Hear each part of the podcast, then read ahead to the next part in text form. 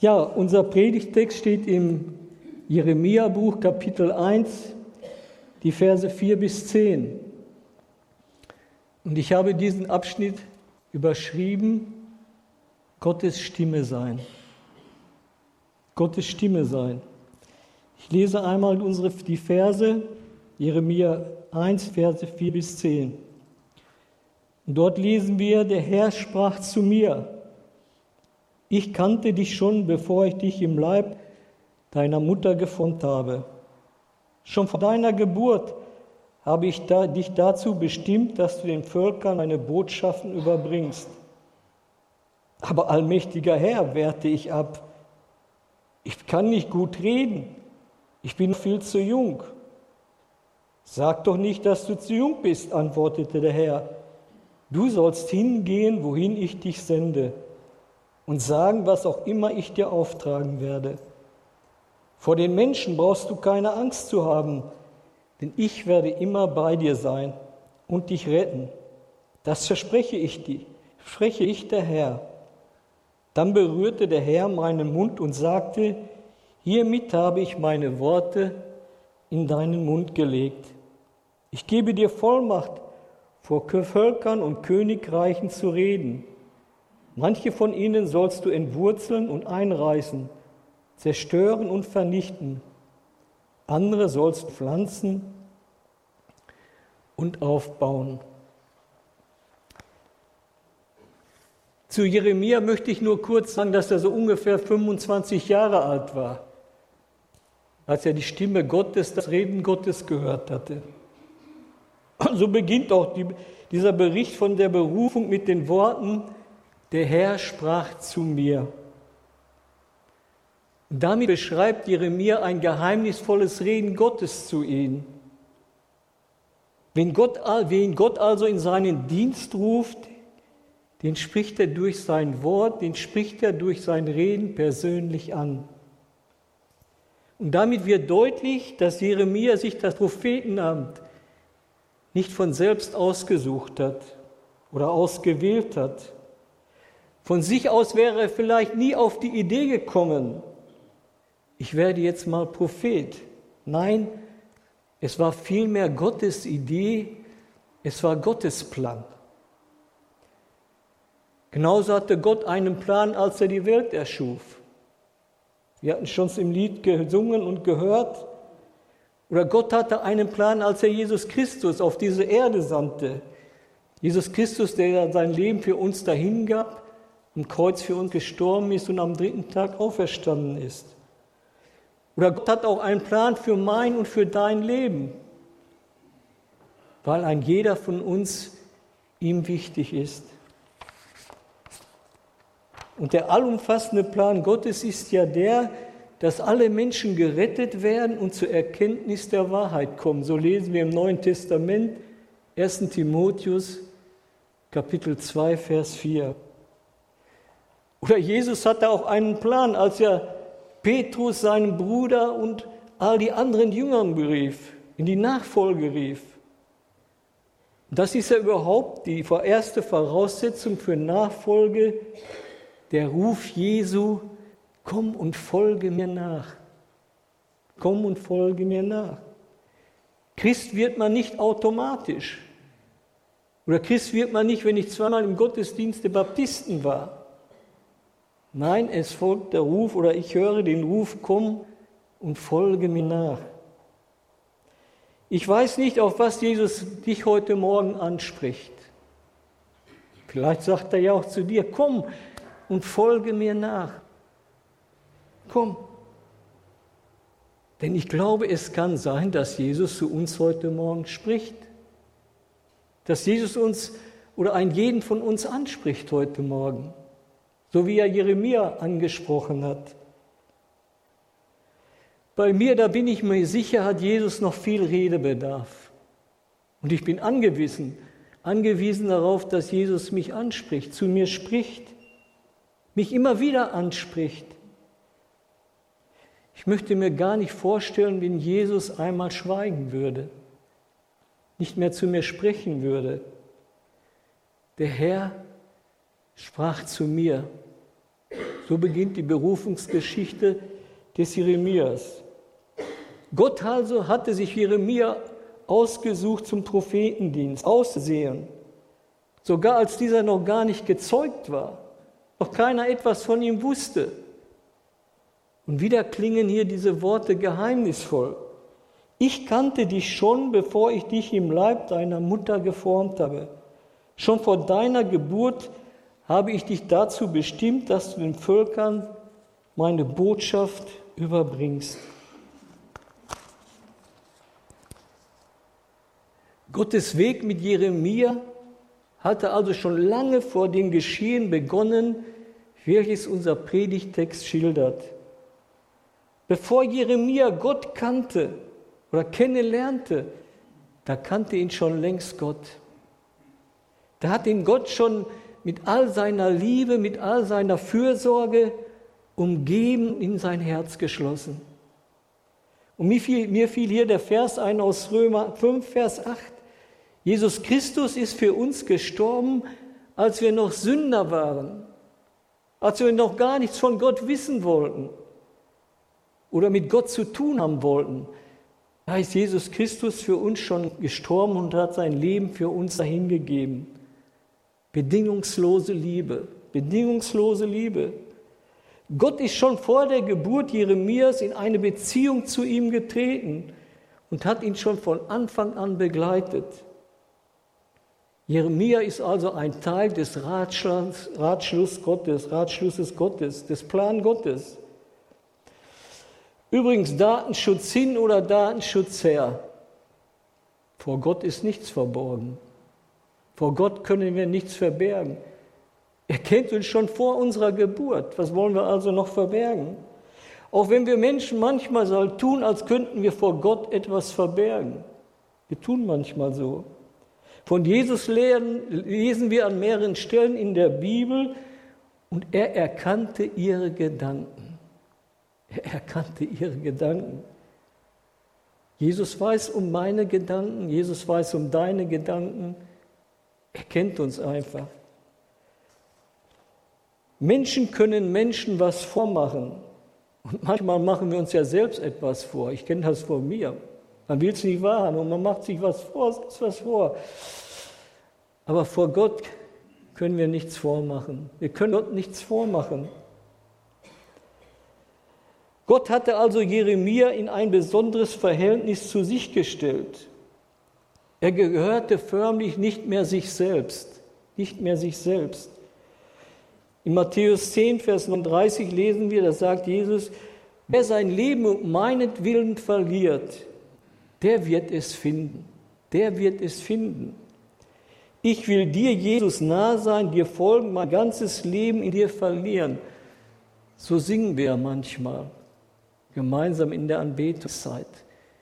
Unser Leben in Jesus Christus verlieren, nicht mehr sich selbst gehören. Wie reagiert nun Jeremia auf das Reden Gottes? Wie ist es so bei uns Menschen? Ich will nicht. Erstmal nicht. Abwarten. Die Berufung Jeremias durch Gott führt ihn in eine heftige innere Auseinandersetzung. Er ringt mit sich, er prüft sich und zum Ergebnis kommt er, ich will nicht. Mit mir bitte nicht. Ach Herr, ich tauge nicht zum Reden, denn ich bin viel zu jung. Auch bei Mose war es fast genauso. Ich habe mir nochmal diese Kapitel, 2. Mose, die Kapitel 3 und 4 durch, durchgelesen. Und es ist interessant, welche Ausreden Mose da findet. Nur, dass Gott ihn da nicht sendet und gebraucht, nicht in seinem Dienst nimmt. Jeremia hält sich für zu jung. Er kann nicht gut reden. Und ich meine, so etwas Ähnliches kennen wir auch von uns. Auf jeden Fall, so kenne ich mich. Aber vielleicht geht es auch gar nicht darum, dass wir uns etwas nicht zutrauen, sondern wir haben schlicht und einfach ganz andere Pläne für unser Leben. Einen ganz anderen, anderen Plan. Und was tut man nicht alles für seine Pläne? Aber ich mache die Erfahrung, wie schnell kann man sich da verrennen, in etwas verrennen. Und hier bei Jeremia funkt nun auf einmal Gott dazwischen, denn Jeremia hatte bestimmt einen ganz anderen Plan für sein Leben. Und jetzt auf einmal funkt Gott dazwischen. Nee, ich habe einen ganz anderen Plan für dein Leben. Menschlich betrachtet hat ja Jeremia recht. Wer war er schon? Vielleicht kannte ihn, kannten ihn gar nicht viele, aber Gott sieht das alles ganz anders. Er hat Jeremia bereits vor jeder Tauglichkeitsprüfung ausgewählt, vor jeder Tauglichkeitsprüfung. Auch wir haben ja geprüft, den Stefan Reinhold, langes Wochenende, alle haben ihn gefragt und geprüft, aber bei Gott ist das ganz anders. Vor jeder Tauglichkeitsprüfung hat Gott ihn berufen. Ja, sogar vor seiner Zeugung hat Gott sich für Jeremia schon entschieden. Und ich wage mal zu sagen, Gott beruft nicht den Tauglichen, sondern er macht den Berufenen tauglich. Er macht den Berufenen tauglich. Es ist verblüffend, Gott traut Jeremia mehr zu als er sich selbst. Als er sich selbst. Was meinst du? Traut Gott, traut Jesus auch mir und dir mehr zu, als wir uns selbst zutrauen? Ich kann mir das gut vorstellen. Ich kann mir das gut vorstellen. Wen sehen wir, wenn wir in den Spiegel schauen?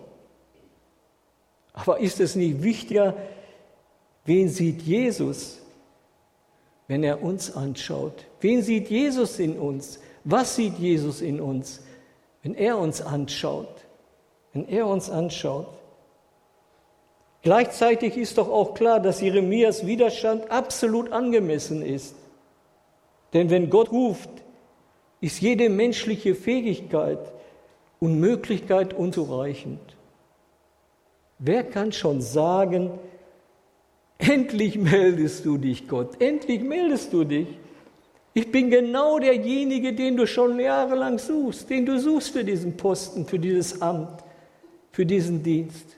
Wer kann das schon so von sich behaupten oder sagen? Selbstüberschätzung, Hochmut, Vermessenheit, wie viele sind schon daran gescheitert, auch im Reich Gottes?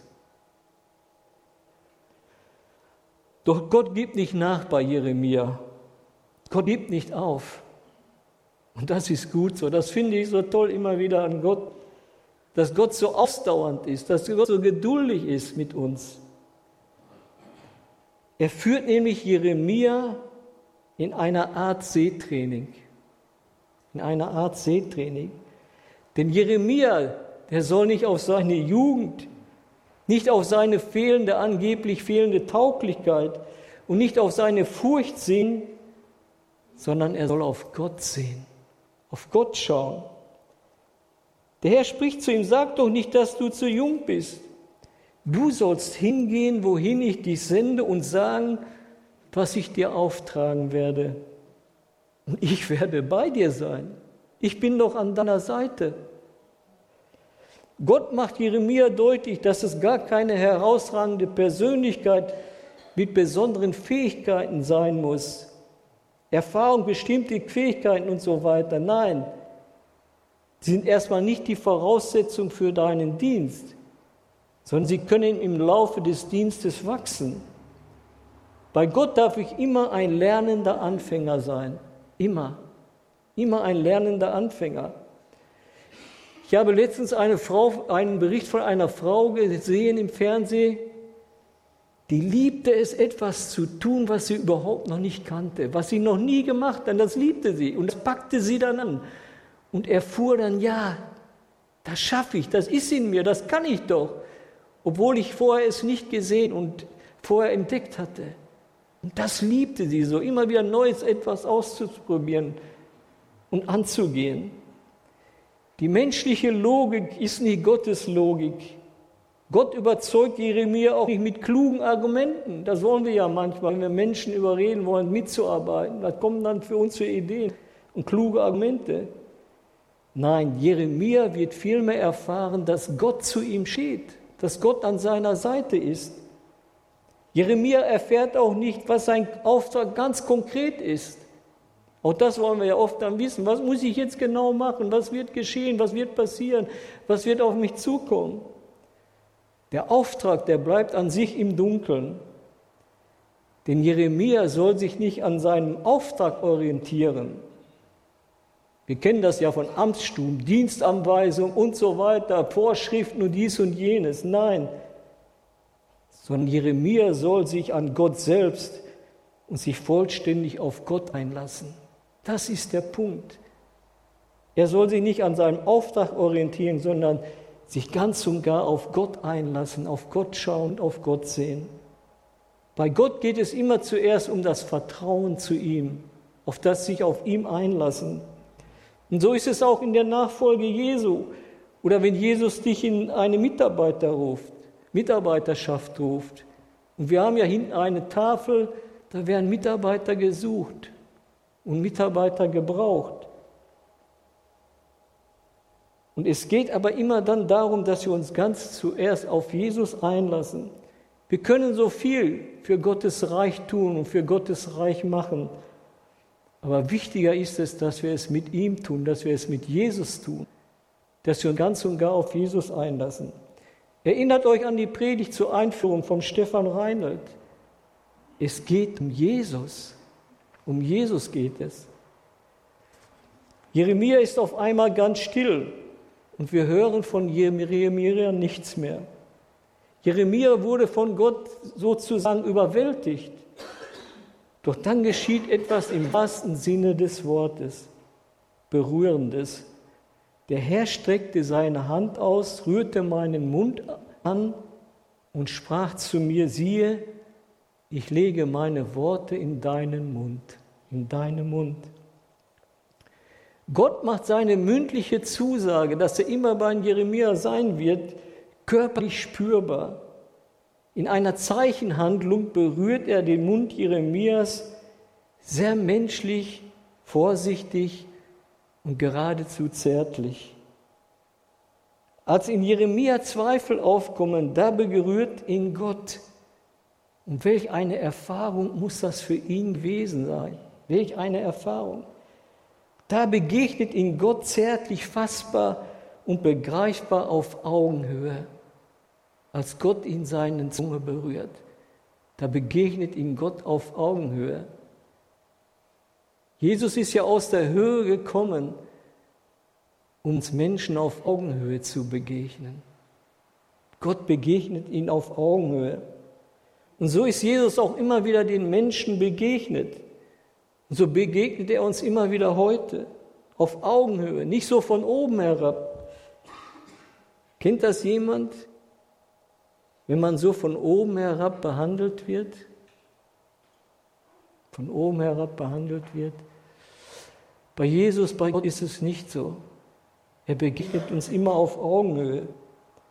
Und Jesus hat auch die Menschen berührt, wenn er sie geheilt hat.